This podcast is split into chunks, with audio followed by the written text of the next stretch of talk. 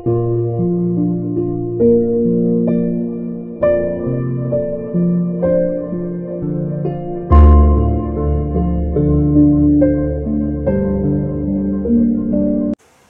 家好，我是许军老师，很高兴我们今天来讲呢一个这样的话题，叫生气有毒吗？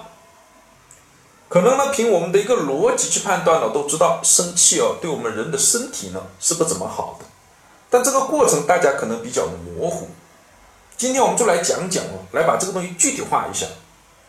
美国的生理学家呢艾尔玛呢做过一个科学的实验，这个呢在前面呢讲过一部分。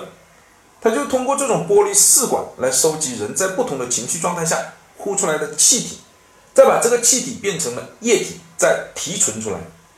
他发现呢，生气哦，提纯出来的这个呢，呃，液体呢是有这种紫色的沉淀物的。然后他再把这些紫色的沉淀物溶解以后，注射到了这个白鼠的身上，就白老鼠的身上。结果几分钟以后呢，这个白老鼠呢就死掉了。